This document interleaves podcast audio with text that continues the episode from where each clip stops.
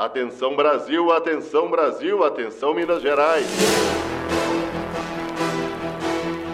Dentro de instantes, a Rádio FMG Educativa apresenta o programa esportivo Óbvio Lulante, porque no futebol nada é tão óbvio assim.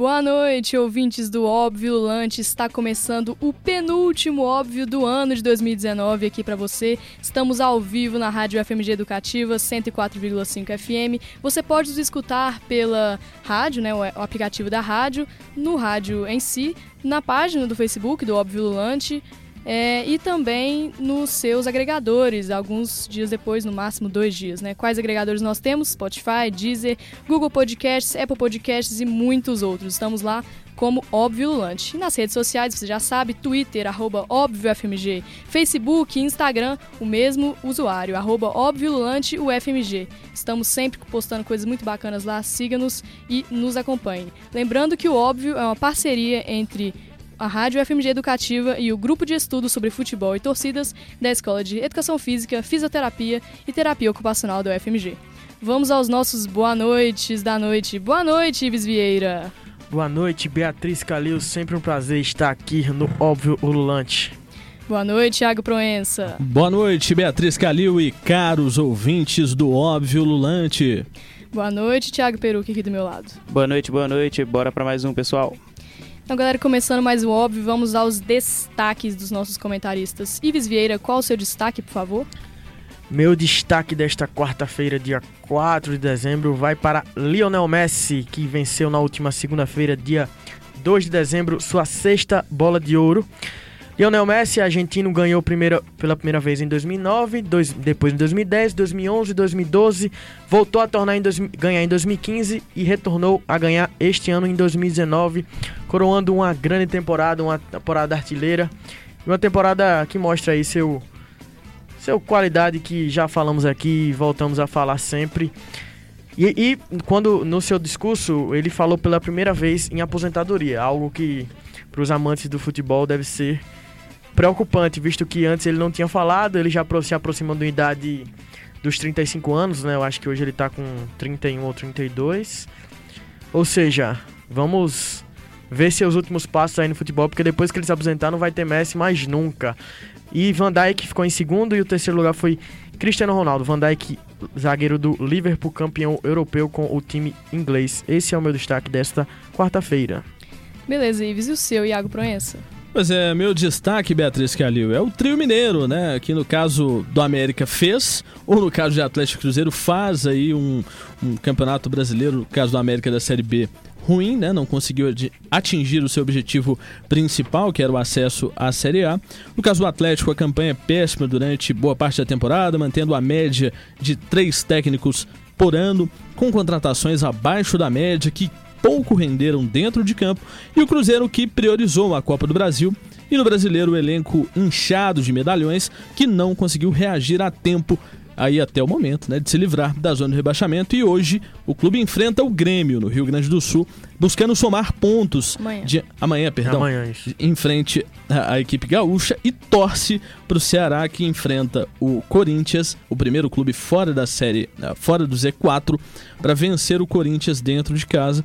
É, o erro de planejamento é nítido das três gestões mineiras. É, no último fim de semana, após o jogo do Cruzeiro, uh, muitos jogadores chorando dentro de campo. Eu assisti praticamente boa parte da partida, mas uh, se pontuarmos aqui todas as decisões que foram tomadas, não só no caso de Cruzeiro, Atlético e América, a gente percebe aí que os clubes mineiros não se prepararam para a disputa uh, da Série A do Campeonato Brasileiro. É, infelizmente, a gente está vendo aí o negócio ficar cada vez pior no caso do Cruzeiro. O Ceará enfrenta o Corinthians já já às 19h30 lá em Fortaleza, no estádio do Castelão. Isso, e o Cruzeiro ele tem que torcer para o Ceará não somar pontos. Não é só não ganhar, ele tem que a, situa a situação é a seguinte: se o Ceará ganhar ou empatar e amanhã o Cruzeiro for derrotado, o Cruzeiro já está matematicamente rebaixado para a segunda não, divisão é do Campeonato Brasileiro. E Isso. não é difícil, o, o próprio... porque o Ceará empatar ou ganhar do Corinthians, o Corinthians jogando futebol que está jogando e jogando em casa o Ceará com apoio da torcida, é assim, é complicada a situação do Cruzeiro, o Cruzeiro realmente correndo risco assim de hoje né, determinar se pode ou não ser rebaixado, porque ganhar do Grêmio e Renato já disse que o Grêmio não vai com time reserva para o jogo, mesmo já tendo a classificação, mesmo o objetivo do campeonato sendo alcançado, é complicado pro, pro Cruzeiro conseguir é, vencer amanhã o Grêmio e torcer ainda para uma derrota ou uma derrota totalmente, né? Porque até um empate pode complicar a situação pro Cruzeiro. Isso, é só acrescentando, é o setor de estatística da UFMG colocou que o Cruzeiro tem 90,2% é, de possibilidade de descenso. Assim, é, não é um, um, um númerozinho é, pequeno, é muita coisa. Mas não é de agora. Né? É uma situação que você vai analisando com os anos e, e efetivamente até o próprio ano passado, a gente vai falar depois do Cruzeiro, mas o ano passado o clube conquistou a Copa do Brasil. Caso ele não tivesse conquistado, certamente também teria entrado em crise. Falido, né? entendeu? né? É, isso aí. Já já a gente fala mais do Cruzeiro hoje. E, Tiago, qual é o seu destaque? Bom, meu destaque vai até ao encontro do, do destaque do Ives, que é sobre a Rapino. É, ela ganhou né, o prêmio de melhor jogadora mulher do, do mundo é, e disse, abre aspas para ela, eu gostaria de gritar Cristiano, Lionel, é, Zlatan, no caso Ibrahimovic, me ajudem. Essas grandes estrelas não são engajadas em nada enquanto tem muitos problemas no futebol masculino. Eles temem perder perder tudo, eles acreditam nisso, mas não é verdade. Quem apagará Messi ou Ronaldo da história mundial do futebol por uma declaração contra o racismo ou o sexismo. Fecha aspas aí para Rapino, que disse mais uma vez o que a gente vem batendo na tecla aqui no Óbvio Lulante. Isso aí. E o meu destaque vai para a forte entrevista dada pelo Henrique depois da derrota para o Vasco, né, do Cruzeiro, na última segunda em São Januário. Mais precisamente para a tristeza e o esgotamento que ele demonstrou. Isso mesmo, eu quero destacar a tristeza no esporte. E isso não vale só para a atual situação do Cruzeiro, a situação crítica que passa, né, o time, como qualquer clube que seja. Esse sentimento ele tem que ser mais falado no futebol, um esporte que nos provoca, né, tantos sentimentos como euforia, alívio, surpresa, felicidade e, claro, a decepção e a tristeza. E a gente só lembra dela quando nós mesmos sentimos, né? E não devia ser assim. E última vez, uma vez, algumas semanas, falei numa dica lulante que é preciso aprender a lidar com a derrota no esporte. E há uma urgente necessidade de se falar sobre ela e até mesmo fomentar conversas entre os próprios torcedores para se ajudarem mesmo. E falando isso tudo, minha intenção não é deixar o programa para baixo como alguns podem pensar. Minha intenção é ressaltar que a tristeza no futebol, em outros contextos, existe a todo momento em diferentes intensidades e não deve ser ignorada por ninguém, mesmo por quem teoricamente está feliz. É, assim, a gente já bateu na tecla também aqui no Óbvio Lante, a Marina, por exemplo, já veio aqui, a gente já é, bateu uma bola com ela sobre a saúde mental. Então, quer dizer que, assim, é, é realmente bem complicado essa, essa parte de a gente não aceitar a derrota no esporte, até porque 10 numa rodada, 10 times vencem e 10 times perdem no máximo. Não tem como 11 ganharem num, num jogo com, com, em, 20, em 20 partidas no mesma, na mesma rodada, não tem como 11, 12 ganharem. Só ganham no máximo 10. Tem gente ainda que empata essa, esses jogos. E por sinal, eu vou. O Iago Proença nos lembrou aqui. Hoje é aniversário de Marina Matos, a psicóloga Marina Matos. Marina, calma aí que vai ter parabéns, viu? Me, me dá um segundo aqui. Mas parabéns, Marina, que Deus te abençoe e te dê muita luz. Parabéns pra você.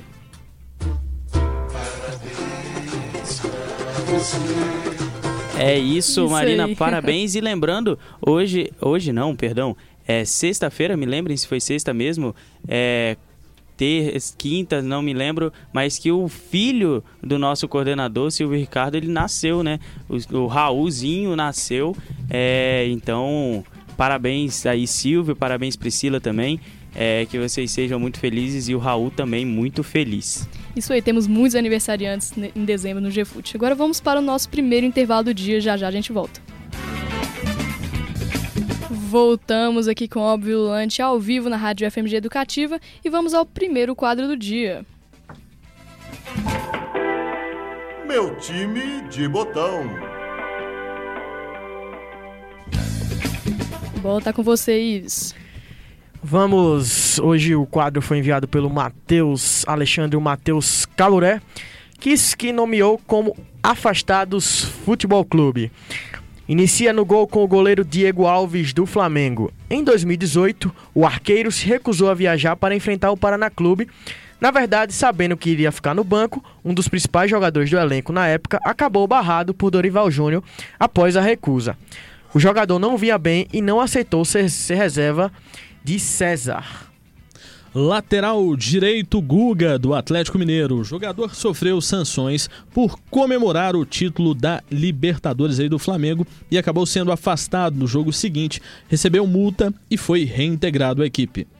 É, e o zagueiro perdão, o lateral esquerdo vai ser o Fabrício, em, é, que jogava no Internacional em 2015, quando era vaiado em campo. O lateral mostrou os dedos do meio para a torcida colorada e, ao ser expulso, tira a camisa e atira no gramado. Consequentemente, foi afastado e acabou saindo do clube. O primeiro zagueiro é o Vitor Ramos, que estava no CRB. O jogador foi para a balada depois de uma derrota para o Vitória em Maceió e deixou a diretoria do clube irritada. Foi afastado e multado, voltou a jogar e 30 dias depois 30 dias depois do feito, novamente teve problemas por não conseguir voltar a tempo depois de um fim de semana de folga na capital baiana em Salvador. O segundo zagueiro é o Éder Militão, do Porto. Quando estava no clube português, hoje o zagueiro da seleção brasileira foi em uma festa de aniversário e se esqueceu do horário.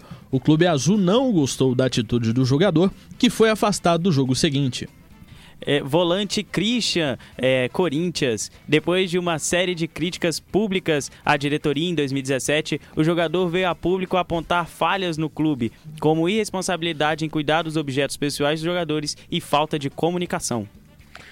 O primeiro volante é ninguém mais, ninguém menos que Felipe Melo, que está atualmente no Palmeiras. No clube, no clube Alviverde, em 2017, em um áudio, o jogador chamou o técnico Cuca de mau caráter e covarde depois da eliminação do clube na Copa do Brasil daquele ano. Ficou afastado por um mês até, até se retratar e voltar a vestir a camisa do clube paulista. O meia é o Thiago Neves. Depois de uma sequência de polêmicas, incluindo a demissão de Rogério Ceni, foi detectado um edema na coxa do atleta que o afastava do jogo seguinte. Nesse período, o jogador foi visto em uma festa e acabou sendo afastado pela direção. Cueva dos Santos, uma das principais contratações da temporada, o peruano não correspondeu em campo. O jogador foi insultado e partiu para a briga com torcedores na noite santista. Foi afastado e não jogou mais. O primeiro atacante é Rodrigão, do Coxa do Curitiba. O artilheiro do clube paranaense na Série B deste ano de 2019 foi afastado sem muitas explicações. O técnico apenas disse que não contava mais com o jogador e que ele não jogaria mais pelo, pelo time. Recentemente, o jogador teve um atrito com um colega de time na hora do aquecimento para o jogo. E o atacante final não poderia faltar é Emerson Sheik no Fluminense. Em 2011, o atacante que era um dos queridinhos do Rio de Janeiro, porém jogando pelo tricolor carioca, cantou uma música referente ao Flamengo e foi afastado depois teve o seu contrato rescindido. Olha, muito interessante esse quadro aí do Matheus, né? Queria mandar os parabéns aí para ele, porque a gente vê que no futebol brasileiro recorrentemente alguns jogadores são afastados e os casos só melhoram, né? A criatividade da, da, do, do Matheus em fazer esse quadro chamou atenção, porque ou o jogador deu um deslize, ou é, é, celebrou a vitória de outro time, ou ele brigou com outro, ou ele foi numa festa perdeu a hora, né? Então, assim, eu acho interessante esses casos, porque a gente não pode só tratar o futebol como aquela coisa certinha, né? Ele, ele tem muitos desvios, né? Então, é. como lidar com isso? É claro que esse, esse, esse quadro foi inspirado agora no no, Thiago Neves. E assim, a gente chama esse afastamento do, do Thiago Neves de não quero renovar com você para a próxima temporada, porque se ele jogasse o, o 48º jogo dele, ele estaria renovado automaticamente para o ano de 2020 com o Cruzeiro. Então Zezé Perrella falou, você Ac tem um edema muscular. Acredito que seja 42 O contrato dele vai até Isso, 2020. 42 seria, seria renovado para 2021. No caso, ele tem contrato até 2020. Eu vou abrir a liberdade para a gente trazer para a mesa o debate sobre o Thiago Neves. O que é que vocês acham? Vocês acham que o clube acertou, acertou na hora errada? Ele desrespeitou o clube essa vez e as outras? O que vocês acham? Eu, eu, penso o seguinte, Ives, nesse caso do, do Thiago Neves em especial, quando você contrata um jogador como ele, você tem uma série de situações que vêm de forma conjunta. Não só ele, para a gente não ficar apontando o dedo só para o Thiago Neves, o próprio Emerson Sheik, o próprio, né, um outro exemplo aqui bem interessante é o Fabrício, que depois veio e jogou no Cruzeiro. Mas um, um, um caso específico, para não falar do, do, do, Thiago Neves, mas citando um outro jogador, o Emerson Sheik foi afastado. Mas no mesmo ano, o Fred jogava pelo Fluminense e cantou uma música entoada pela torcida do Cruzeiro dentro do vestiário e nada aconteceu com o atleta. Ou seja, então, no caso do Emerson Sheik, valeu, mas no caso do Fred, que era o principal jogador do clube à época, não aconteceu praticamente nada. É, a, a Calil lembrou aqui também do atleta, né, o técnico do, do, do Fluminense agora, né, o, Thiago, o Thiago Neves, perdão, o Ganso, Paulo Henrique Ganso, o técnico do Fluminense, que saiu quase ao, aos tapas, as vias de fato, vias de fato com o Oswaldo de Oliveira, mas não saiu na mão não chegou, no, no, no, separaram ele antes e depois virou técnico no mesmo jogo, virou técnico do Fluminense, mas não foi afastado não. No, no próximo jogo o Marcão deu até a faixa de capitão pro, pro camarada. E aí, ó, um meio aí pro. Mas só que ele queria um meio, acho que mais. Mais rápido que é o Thiago Neves e o Cueva. O, o Matheus, o técnico Matheus, queria um, um, um, um time mais rápido no meio, aí colocou o Thiago Neves e o Cueva. Mas tem o Paulo Henrique Ganso aí, que assim, não foi afastado, não sei, a gente não sabe por que até hoje. A gente está se perguntando aí até hoje por quê, mas o Matheus ele poderia ter até essa opção aqui se o se a diretoria do Fluminense fosse mais firme com o Paulo Henrique Ganso, né? Porque demitiu o Oswaldo de Oliveira, mas o Paulo Henrique Ganso passou despercebido. Não, o Ganso ganhou esse, esse, esse, essa quebra de braço aí, quem ganhou foi Ganso, né? Sobre Thiago Neves, eu acredito que demorou para ele ser afastado, ele não vinha rendendo dentro de campo. Tentou derrubar Rogério Senna até conseguir. Tem uma panela forte ali no Cruzeiro, né? Com diferentes jogadores. A entrevista que você fala do, do Henrique bate forte até, né? Ele fala que o maior é o Cruzeiro, só que a situação tá tão crítica que não, não tem muito mais o que fazer nessa situação e conseguiram. Conseguiram o que queriam, né? Queriam não, né? Mas o que, o que fizeram Resultado de, desse, desses anos aí, né? Muita, no começo do ano era o clube a ser batido e provavelmente vai ser o time a cair. E não vai ser fácil para voltar, porque de outra, dentre outras coisas, a renda, a cota que antes era paga igualmente para times que caíam da primeira divisão, vai ser o primeiro ano de 2020 que não vai ser. Ou seja, vai ser difícil e vamos ver aí se o o clube, se Thiago Neves vai arrumar outro lugar para jogar, será que alguém vai aceitar aqui no Brasil? Muita é. gente fala em Fluminense, onde Torcedores ele do onde Fluminense ele, impedem onde ele. ele é É complicado de entender, né? Mas cada um, torcedor é complicado de entender mesmo. O cara é ídolo lá no, no Rio, mas como tinha tudo para ser ídolo aqui também no no Cruzeiro, até vi alguns amigos meus cruzeirenses discutindo isso, que Fábio é um ídolo que tá há muito tempo no, no time, né? Mas ídolos mais recentes seriam Arrascaeta Exato. e Thiago Neves e... Que os dois conseguiram manchar, manchar a imagem que eles Ou tinham seja, pra torcida, né? E aí falam em Dedé, já, eu vi, vi também amigo cruzeirense falando mal de Dedé, porque chamando ele de paneleiro também, da panela do Thiago Neves, e por causa daquele vídeo lá, né, dele sarrando depois de um dia depois da derrota. Ou seja, nem os consagrados dentro da equipe, campeões, estão estão sendo. A torcida tá passando a mão na cabeça. É isso mesmo, agora vamos falar de outro clube aqui, o Vasco, notícia Lulante. Em oito dias, o Vasco passou de 33 mil para mais de 140 mil sócios e desbancou o rival Flamengo, se tornando o clube com o maior número de sócios torcedores do Brasil. Há duas semanas, o Cruz Maltino era apenas o oitavo, atrás de Esporte, Bahia, Corinthians, Grêmio, Atlético, Mineiro, Internacional e do Flamengo. O boom dos associados se deu após a promoção de Black Friday, que deu desconto de 50% em todos os planos do programa Gigante. Quando atingiu 100 mil sócios na sexta-feira passada, dia 29, o presidente vascaíno Alexandre Campelo estendeu a promoção até o jogo contra a Chapecoense no domingo, na última rodada do Campeonato Brasileiro. E o clube agora trabalha com a meta de 200 mil associações até lá. É, e que mobilização do, da torcida do Vasco da Gama. E, assim, a mobilização, a gente tem que bater palma e ponto final, porque é um clube com, com essa história de construir o próprio estádio, agora está ajudando o clube a, a, construir um CT, a tirar do chão um CT. E só que ao mesmo tempo a gente vê como que é, o futebol está elitizado, tá glamouriz...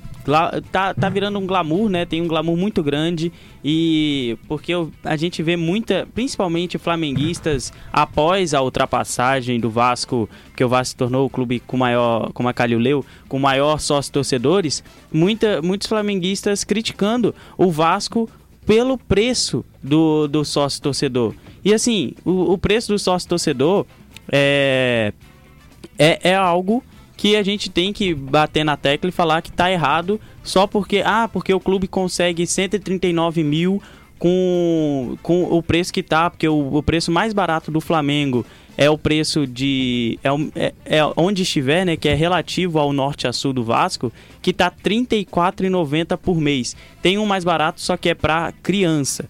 E assim a gente a partir de agora a gente começa a bater na tecla de que tem que, tem que diminuir esse preço para popularizar. Porque se o Flamengo criasse um, pelo menos um popular, que o Vasco tem um popular, e não, mas ao mesmo, só que ele não dá tantos benefícios, é só para você ter uma carteirinha de sócios de sócio, mas você não tem um popular, popularzão mesmo no, no Flamengo, igual tem no Vasco. E se tivesse, eu tenho certeza que um clube que gosta de, ser, de falar quando ganha, quando ganhou Libertadores, ganhou o Campeonato Brasileiro e ganhava é, jogos por goleada, escrevia festa na favela. Mas a festa na favela só vale quando você está ganhando e quando você está pagando 60 reais a meia no ingresso. Mas agora que você está realmente é, vendo, vendo uma pessoa que quer ser sócio. Tem muito, Flamengu, tem muito flamenguista provavelmente que quer ser sócio, mas não consegue pagar os R$ 34,90 por mês para aqueles que forem de fora do Rio de Janeiro, mas aqueles que estiverem dentro do Rio de Janeiro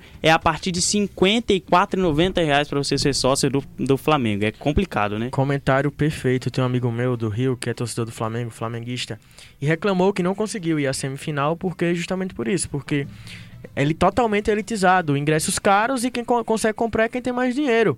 E aí eu vi muito torcedor do Flamengo reclamando, diminuindo o feito do, do Vasco, visto que o Vasco passou o Flamengo num, em uma semana aí num negócio fantástico, espetacular, gigante. Só mostra a força do Vasco, a força da sua torcida e que vai, vai chegar nos 200 mil, só esperar. E pois é, justamente é essa questão aí de tem que privilegiar o seu torcedor, o torcedor que mais necessita disso, o mais carente, não privilegiar quem é rico, quem tem mais o poder aquisitivo. É, um, comentário interessante para a gente pensar sobre esse número impressionante que o Vasco atingiu aí nos últimos dias, mas também é, é pensar um pouco o que que o clube, e eu não falo apenas o Vasco, mas eu falo os outros clubes, o que que esses clubes devem fazer ou devem pensar para manter esses sócios, para manter e ampliar cada vez mais. Então, assim, quais os benefícios esse sócio vai possuir durante, com um longo período de associação com a equipe? Assim, eu, por exemplo, eu fui sócio de um clube, uh, os benefícios eram ínfimos, eu pagava um valor tecnicamente alto e ia poucos jogos da equipe. Assim, eu, eu ia no campo muito mais sem ser sócio do que indo como sócio e eu não via nenhum valor agregado em cima dessa associação, entendeu? Sobre essa questão do aumento do número de sócios, o Vasco engatou uma, uma grande campanha, uma belíssima campanha aí, pensada estrategicamente dentro do, do contexto da Black Friday, né? Mas o Flamengo, que há pouco tempo era o maior e também foi numa subida gigantesca, foi por causa da fase do time. Ou seja, isso é muito influenciável. Tem dois extremos, né? O Cruzeiro, que está com aproximadamente 6 mil sócios ativos, adimplentes, e o, Fla o Flamengo e o Vasco agora, né? O Flamengo, eu estou dizendo como as fases influenciam no, no número de sócios. O Flamengo chegou a ter quase 140 mil justamente por causa da fase espetacular que foi coroada agora com os dois títulos. Eu acho que o torcedor do Flamengo devia comemorar ou focar no seu time e deixar o Vasco fazer o que quiser. Ficar passando recibo só porque o Vasco conseguiu. Ah, tá comemorando o número de sócios. Ah, esse negócio de fiscal do torcedor é uma parada chata demais, na moral.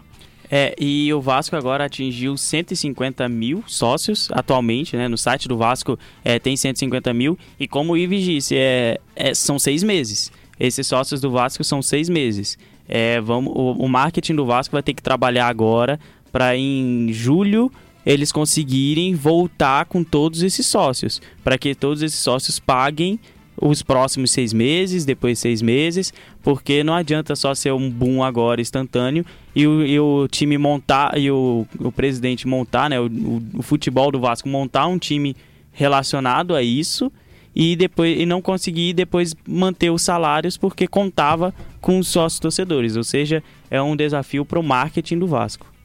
E corroborando com isso aí que o Ives falou, da fase do time ser determinante nisso, em 2014, quando o Cruzeiro estava quase conquistando é, o bicampeonato, né, seguido do Brasileirão, era o time que mais crescia no Brasil em número de sócios. E a gente vê hoje, com o time nessa, nessa fase, 6 mil sócios adimplentes. Agora vamos para um rápido intervalo, já voltamos.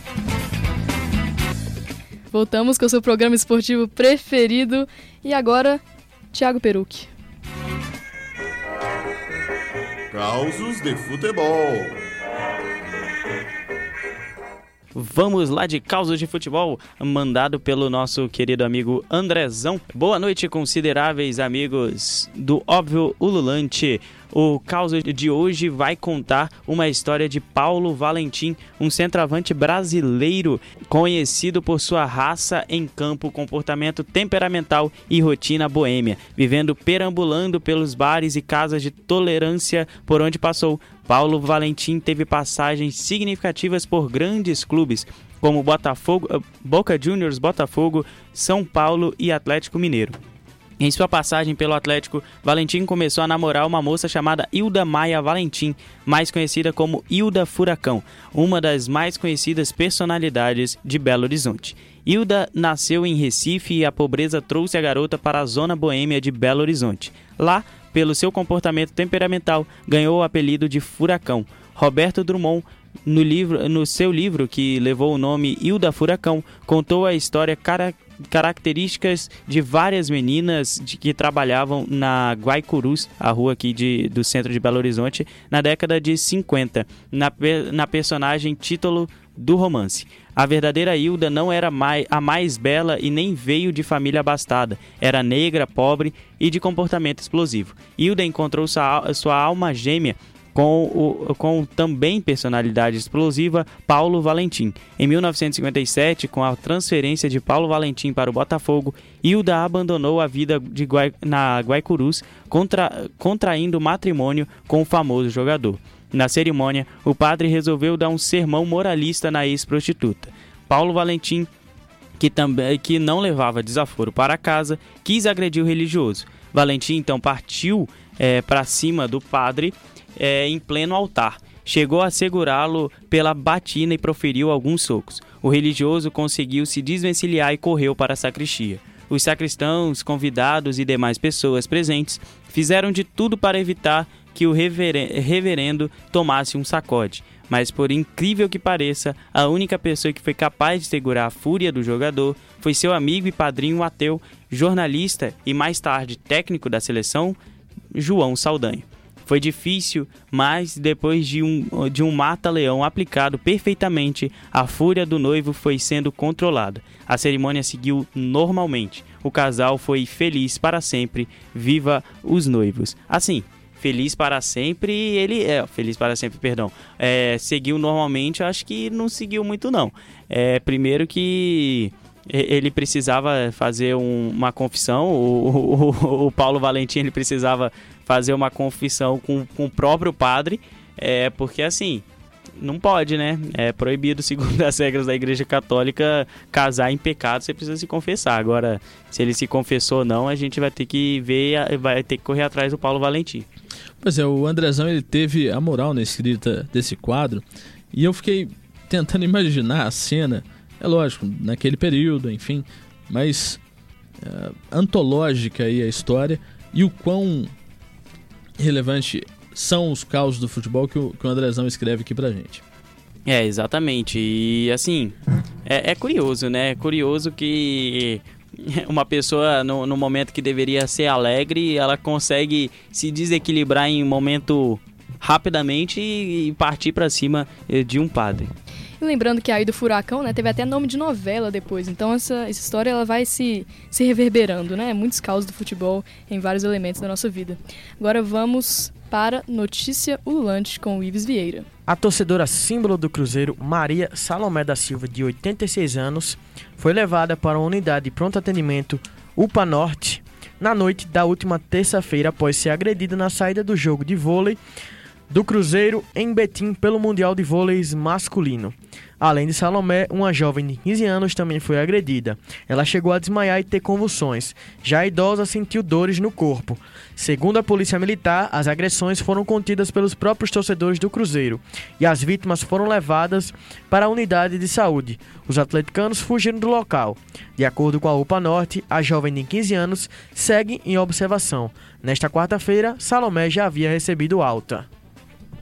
É, mais uma aí, né? Mais uma notícia aqui de, de soco, de agressão, mas agora por um motivo, assim, é, é, não, não existe motivo, porque assim, é, a, a máfia azul é, nem, nem vai para o jogo do, de vôlei do, do time do Cruzeiro, né? No, do, no caso, Sada Cruzeiro. Mas a Sada, né, que é a patrocinadora que tem o nome rights do, do, do, do name rights do, do Cruzeiro, põe lá a faixa que é uma faixa referente ao a máfia azul, né? A, a, a, ao slogan da torcida. E assim, por que a pessoa vai para cima? Uma pessoa, uma menina de 15 anos foi agredida e, e, e uma idosa. E assim, é, não passa na cabeça desses caras, assim, desses torcedores que não faz sentido, que a máfia azul não tava ali de fato. É, assim, eu, quando, quando eu vi a notícia, eu pensei, lógico, nas torcidas rivais dos dois lados, mas, cara, é inconcebível. E pensando primeiro, é pô, um jogo de vôlei, cara, um jogo de vôlei. A rivalidade é, existente no campo ela é muito antiga. E o Atlético nem tem time de vôlei. O que, que esses caras foram caçar lá, entendeu? depois do jogo do Cruzeiro no, da, na, na super, no, no, Mundial de Vôlei. Sabe? Eu fico realmente tentando entender o que, que essas pessoas têm na cabeça. E mais ainda, de agredir uma senhora de 86 anos. Sabe? É, eu não gosto de ficar subindo é, no palco para ficar batendo em torcedor, mas o cara tem que pensar, cara. Um jogo de vôlei, você vai agredir uma senhora. Você não pensa naquela senhora sendo sua mãe, sua avó. É ridículo. É literalmente ridículo. Você falou aí muito bem, é um jogo de vôlei. O time do Atlético não tem nenhum time de vôlei para fazer uma competitividade. Se tivesse. Já teve, há muitos anos atrás. Exato. Se tivesse caso. atualmente o time de vôlei disputando o Mundial, porque o Cruzeiro tá disputando o Mundial. E assim, cara, o, o, time do Atlético não tem nem. Isso que me deixa. O Iago falou aí, eu pensei, realmente faz sentido. Não tem nenhuma rivalidade no esporte que eles estavam disputando.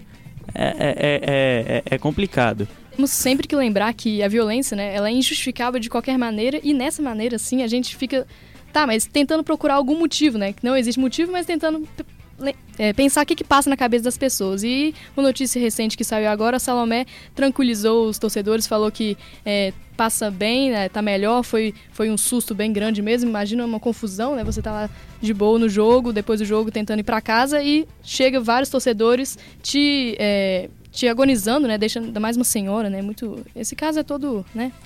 É, vamos de mais uma notícia ululante aqui. É, o, o Atlético Mineiro, segundo uh, a apuração do Globoesporte.com, foi atrás do jogador Luan, que tá, tá, tá negociando com o Corinthians, mas o Rui, Rui Costa, que já trabalhou é, no Grêmio, agora procura o jogador, já pensando no planejamento, já que o Atlético é, se livrou de vez do rebaixamento, já se faz o planejamento para para o ano que vem. E assim, já foi procurar o Luan, que tem, querendo ou não, tem um salário altíssimo. E agora já foi. E, e assim, o planejamento para 2020 ele não tem nenhum técnico, rapaz. Não tem nenhum técnico que já vai começar a procurar jogador, jogador caro ainda, que não é o é nem um jogador normal. Assim. O erro começa aí, né? Montar elenco sem técnico. Isso aí é a pior é, coisa que um, que um clube pode fazer. Sem técnico oficialmente, né? Porque nos bastidores já dão conta aí que o treinador já estaria praticamente garantido. Né? É, o, o Fábio Calili, né? Provavelmente. Possivelmente. Vamos esperar, né, os próximos capítulos aí e do as... Clube Atlético Mineiro, que possivelmente vai ser o único clube mineiro na Série A no próximo ano. É bem possível. Já e... tá cravando, né? Não, mas Não, sem cravar nada. Lembrando que se o Willis eu... fez a previsão, vai acontecer ao contrário. Pois o, é, time cruzeirense é. só... vai, vai se agarrar nessa esperança agora de que o, é. de que o Ives, o Ives falou. falou Rapaz, mas Agora pode começar a eu acreditar. acho que nem, nem assim, sinceramente. Mas tá, tá complicado pro time do Cruzeiro e o time do Atlético, é, sendo o único time na, sé- na Série A, mineiro na Série A no ano que vem, é, Teria responsabilidade de fazer Teria- um bom campeonato, né? Representar Minas Gerais. tem uma responsabilidade, mas é ruim pra Minas Gerais, né?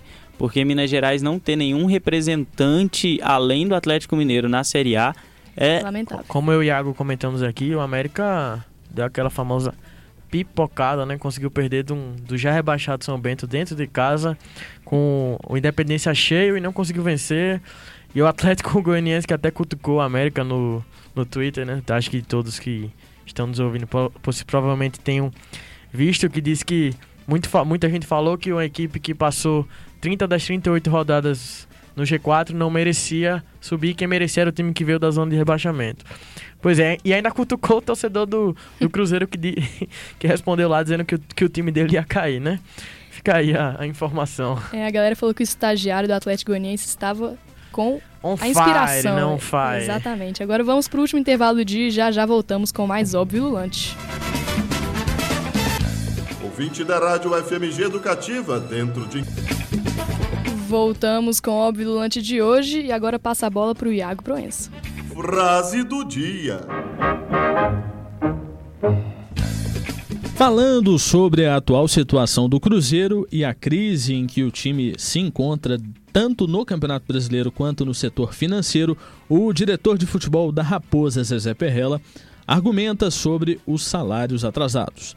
Vamos lá, dois, abre aspas aí para o que disse Zezé Perrella. Dois meses atrasados, mas é uma realidade hoje que, de que os 70% dos clubes brasileiros agora jogador eh, de futebol hoje está ganhando tanto dinheiro que ele ficar dois meses sem receber não é possível que vai fazer falta. Fecha aspas para o que disse o diretor de futebol da equipe cruzeirense. Rolando a bola e já puxando o comentário, pô, tudo bem que os jogadores atualmente é, possuem salários astronômicos, isso aí é, é considerável. Também acho que a realidade que, que os clubes pagam, a realidade que os clubes vivenciam para a realidade do país, e aí, vamos lá, a média de salário. Eu não estou falando do Cruzeiro, porque eu não tenho esses números é, em mãos aqui. Mas a realidade da- de boa parte dos clubes brasile- brasileiros são salários na média de 400 mil a 500, 600 mil por mês. É, Pensar num Brasil onde o salário de um professor acho que não chega a 2.500 reais ou 3.000 reais, ah, que muitos jornalistas não recebem dentro da sua realidade, falando é, de outros profissionais, faxineiros, enfim. É, olhando para o Cruzeiro, é lógico que eu também acho astronômico, mas nada justifica você não pagar o salário dos seus atletas. Eu acho que o Zezé deveria ter feito, ou a diretoria do Cruzeiro deveria ter feito, é sentar com seus jogadores e negociar a situação. Assim, a, gente não consegue pagar aí a totalidade do que a gente deve, mas é, vamos parcelar em três vezes, quatro vezes, assim, E- dando garantias de que se é, de que o pagamento seria feito. Entendeu? Com penhora, sei lá, com E aí vem a questão do áudio vazado, né? Será quem vazou esse áudio? Quem vazou esse áudio? Acho que Thiago Neves não tem interesse de, de, de vazar, né? Porque pode até, pode até levantar suspeita sobre ele ter perdido o pênalti proposital, propositalmente ou não. Não acredito que ele tenha perdido propositalmente, não. Mas, e outra, esse diálogo direto com jogador, dirigente, sal- é sadio, tem que, tem que existir mesmo. Isso é bom, tá? Direção tá próximo do jogador ou tem que ter um, um certo distanciamento? Anteriormente, dentro do próprio Cruzeiro, a relação entre os atletas e o ex-diretor de futebol Itair Machado era fantástica. Inclusive com o jogador, o próprio Thiago Neves, desejando eh, gols realizados em partidas para o dirigente, fotos, eh, participações em evento, enfim. Então, assim, a relação anterior era essa e agora entra o Perrella com uma linha totalmente diferente do ex-gestor. Assim, é, o jogador do Cruzeiro está vivendo do céu ao inferno. Eu, um- eu concordo que jogador de futebol tá ganhando muito, muito mesmo atualmente, aqui no Brasil principalmente. Mas se foi acordado em contrato que se vai ser pago todo mês X, tem que ser pagado X no dia de vencimento. Não tem pronto correr, não, não tem que existir. Qualquer trabalhador tem que receber no dia, tem que receber o que é seu direito, o que foi acordado. Não tem isso, ah, porque tá acostumado. Quem ganha 600 mil, se acostumar em ter uma vida que vai gastar os 600 mil, o problema dele, ele, tá, ele vai ter que ter os 600 mil ali, porque ele acordou isso, é contratual, não é acordo de amigo, não. É, prof, é profissional, o jogador é profissional, não é, não é outra coisa, não. É, exato, e, e isso muito é realmente é, reflexo da gente não ter uma CLT para os jogadores de futebol muito bem estabelecidas. Alguns têm, outros não têm. É, e assim, a carteira de trabalho, querendo ou não, é uma garantia é, a, a, mais do que o contrato. E, a, e, pode depois ter outras situações numa CLT é, que se você for pela CLT você vai ter mais garantias ainda. E o Perrella é, ainda, é, para mim, ele tenta jogar a culpa em outra pessoa. Ele tenta tirar a diretoria do Cruzeiro de, de lado na culpa que ela tem, porque ela tem muita culpa, principalmente na bagunça que foi lá dentro durante esse ano de 2019. E ele agora ele, ele coloca a culpa no Thiago Neves, falando que ele não é, dando a entender talvez que ele perdeu de propósito o pênalti, que ele não gosta do Cruzeiro, que ele, ele quer que o Cruzeiro se exploda e ao mesmo tempo ele critica o Mano Menezes agora também, agora no final do campeonato, falando que o Mano Menezes lá atrás é, deu prioridade para para a Copa do Brasil e esqueceu do Campeonato Brasileiro. Mas, assim, eu acho que ele falou que, que todos têm culpa nessa situação. E eu acredito que Mano tenha, tenha culpa, sim como o Rogério Senna tem culpa, como o Abel Braga tem culpa, é, como o Itaí assim, Machado tem culpa, como o presidente que também tem culpa. Que é um omisso também. Que o, Va é. o, Wagner, para mim, ele não faz. Ele, agora, na situação do Cruzeiro, quem é o presidente? É o Zezé PRL e dane-se é, o outro. Não, já, no, do, da outra vez já era. É, quem, quem, quem se colocava à frente era Itaí. Ele, ele é, uma, uma, é figurativo, né? Ele aparece em algumas entrevistas, às vezes fala uma duas, ou duas frases que não impacta, porque realmente quem está à frente, tanto até que o, o, gestor de futebol, o Zezé Perrella, e antes era o Itaí Machado, né? Vice de futebol. E assim, o. Querendo ou não, mesmo tendo culpa o, o, Mano Menezes, mas é um planejamento que o Mano Menezes traça também com o Itaí Machado, que traçou depois, e depois o Zé, o Zé Perrella também fez a mesma coisa, que é traçar um objetivo. E assim, é, o time do Rogério Ceni outra briga aí do Thiago Neves. Thiago Neves expulsa um treinador, isso já é absurdo, né? E assim, agora o o, o, o Rogério Ceni, eu não vejo ele, eu não, não vejo ele com uma culpa muito grande, porque o time do Rogério Ceni estava começando a jogar bola. O time do Rogério Ceni estava mudando um pouco a filosofia do Cruzeiro e isso que irritou é, muitas pessoas lá dentro que ele, ele conseguiu tocar o intocável, que era o Thiago Neves, que eram os, os medalhões, né? E Thiago a, Neves, e a, panela, Edilson. e a panela atacou ele, né? Exatamente. Derrubou. Só que assim, o time tava jogando. Eu fui em jogo do Cruzeiro, Cruzeiro contra o Flamengo, Cruzeiro contra o Vasco, o time jogou. Acho que a única pessoa que, que, que respeitou o Cruzeiro nesse ano Rogério Senna. E se tem um cara que deve estar feliz nesse momento, é o é Rogério, Rogério Senna. Porque ninguém tem sangue de barata, né? Ninguém ele foi, foi chutado aqui, derrubaram ele depois de pouquíssimos jogos. Ele tá aí, ele voltou pro Fortaleza, onde já tinha feito uma história gigante, onde já era ídolo. E, e tá levando outra, a equipe né? cearense à primeira competição internacional, sem brigar por. Sem brigar por. por não.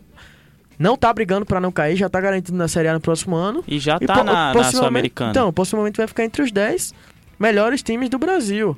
Quem apostaria isso? Quando, quando as menores, menores verbas de, de um clube na Série A, na primeira divisão? É, ninguém, absolutamente ninguém. É, e assim, é, hoje o, o Itair Machado, ele colocou que, ele, respondendo a um jornalista, ele falou que ele é, que ninguém vai saber se houve mala branca ao time do Corinthians para vencer o jogo de hoje.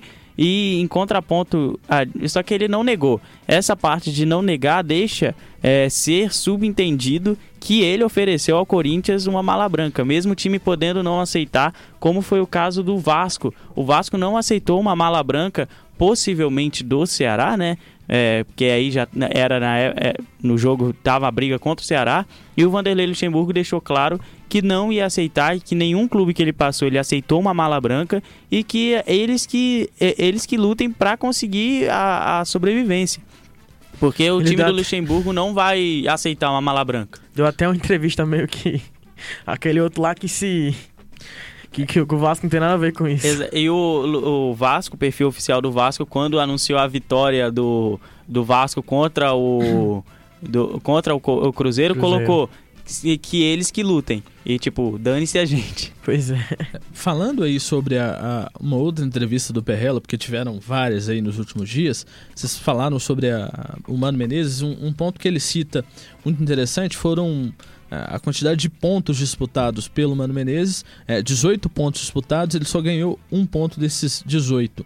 Ah, e aí, principalmente nessa- nesse período em que o Cruzeiro ah, meio que privilegiava a disputa da Copa do Brasil e poupava seus principais jogadores no Campeonato Brasileiro. Ah, mas beleza, acho bacana, interessante ele dividir a parcela de culpa, mas eu acho muito mais interessante ah, que seja feita uma autocrítica de todas as gestões do Cruzeiro. E aí, especi em especial, a Era Perrella, que foram 14 anos eh, entre o Zezé e o Alvimar na gestão do clube. Depois nós tivemos o, o ex-presidente Ivan de Pinho Tavares, agora o, o, o, o, o- Wagner Pires de Sá, que é o, o, o presidente em exercício no clube, mas é exatamente fazer uma, uma autocrítica de tudo que foi feito. Entendeu? As negociações de jogadores ah, que aconteceram da forma que, que vieram a público, ah, aquelas que também não vieram, jogador de 15 anos sendo negociado a, a preço de ouro. Então, assim, é observar todos os erros cometidos pelas gestões do clube. Porque o, o clube que, que briga pelo rebaixamento, ah, e aí é meio que normal, o clube ele namora com o rebaixamento por diversas facetas. No caso do Cruzeiro, os títulos conquistados, ah, com momentos fantásticos, não deixaram escancarar tudo isso que a gente está vendo. Né? Um elenco totalmente inchado, com jogadores que dificilmente serão vendidos ao preço que vieram ah, à época para o Cruzeiro. E tendo no ano que vem uma possibilidade de jogar a Série B ou a Série A, sem especificamente ter recurso para isso. Acho que a realidade que a gente deve pensar é exatamente essa. A crise financeira que os clubes brasileiros vivem, tirando hoje Flamengo e Palmeiras, e, inclusive o Palmeiras até é um número aí da dívida do gasto atual do presidente em exercício, mas a- atualmente são os clubes que têm dinheiro para dar e vender, os demais não passam por uma situação financeira tranquila, igual a situação do Atlético. Vocês estão falando do Atlético é, tentando o Luan, é, não sei se, se teria dinheiro para isso. Temos aqui no Facebook nossa galera participando, né? E o Luiz Nicásio, que é integrante do GFUT, vem aqui no óbvio também, ele falou assim que a média não é tão alta, Iago. Há vários jogadores com salário muito alto, contudo a média está abaixo dos 100 mil, apesar de ainda ser, ainda ser muito discurso do Perrella ignorar os menores salários. É, e aí tem a galera aqui pedindo abraço, a Júlia Kifuri o Rafael Moreira. E tem também o, o- outra coisa que o Luiz falou, que pensar que puxar de 400 mil para abaixo dos 100 mil, os salários de vários jogadores está dentro de um número que faz muita falta nesses dois meses atrasados. Exatamente. Muita gente aqui, vamos mandar abraço para todo mundo. Cíntia Militina, é, Hélio Farias, é, Rafael Moreira, tem também Miguel Ângelo. É, e o Luiz aí denunciando que se eu sou jogador, eu denunciava a diretoria. É, porque, né, se não tem dinheiro para pagar meu salário, como que vai dar dinheiro para quem não é, é funcionário do clube? É uma boa questão do Luiz. E também, assim, é, é, bem, é bem complexo, né? Essa questão de eu vou dar dinheiro para os outros, é, sendo que eu não tenho dinheiro nem para pagar o meu, o meu, os meus próprios jogadores. É, e nessa questão do, do, do que o Iago estava dizendo, é realmente, será que o Atlético vai ter dinheiro para pagar o, o, o- Será que o Atlético vai ter dinheiro para pagar o Luan, por exemplo? Porque tá, numa, tá devendo todos os jogadores é, e, e afins, né? É uma rapidinha aqui, é só porque a gente não pode deixar de falar. O Léo Silva ele deve se despedir da torcida do Atlético hoje, zagueiro campeoníssimo pelo clube, eh, já anunciou o fim da carreira no final desta temporada. O Galo que joga daqui a pouco aqui no Mineirão. É isso aí, galera. E agora, finalizando aqui o programa de hoje, óbvio, o Lante agra- agradece ao Andrezão, a mim mesmo, Beatriz Calil, Iago Proença, Jéssica Montaini, Matheus Alexandre, Thiago José, Thiago Peruc, Ives Vieira e equipe técnica da UFMG Educativa, Breno Rodrigues, Thiago França e Judson Porto. Boa noite e até o último programa do Óbvio de 2019, semana que vem.